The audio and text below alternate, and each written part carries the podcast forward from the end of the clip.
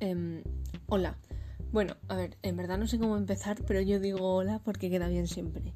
Em, pues hoy me apeteció hablar de el porno y todo eso.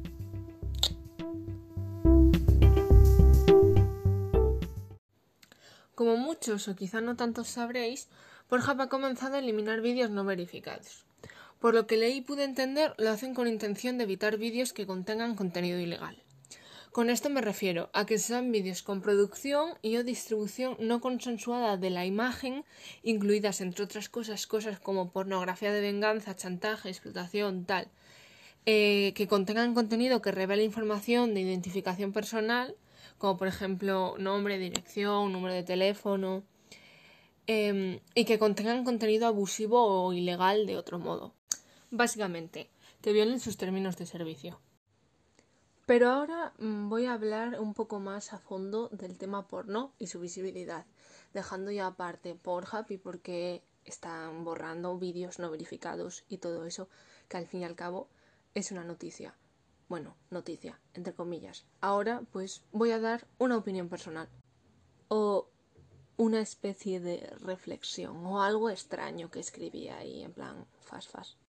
A ver, Hoy en día nadie se debería sorprender si le dicen que su hijo adolescente se masturba. Claro está que puede haber excepciones, como todo en la vida. Pero la masturbación es algo de lo más natural y común, y saludable. Siempre con unos límites, claro, no es plan de que te dejes seco. Aunque bueno, si estás mm, inspirado, pues en tu derecho estás. Bueno, el caso, que la masturbación es lo más normal del mundo, sobre todo en estas edades donde las hormonas suelen ser las maquinistas del tren. Puedo entender que haya gente que piense que el porno debería estar más regulado. Aunque no puedo entender que piensen que es malo.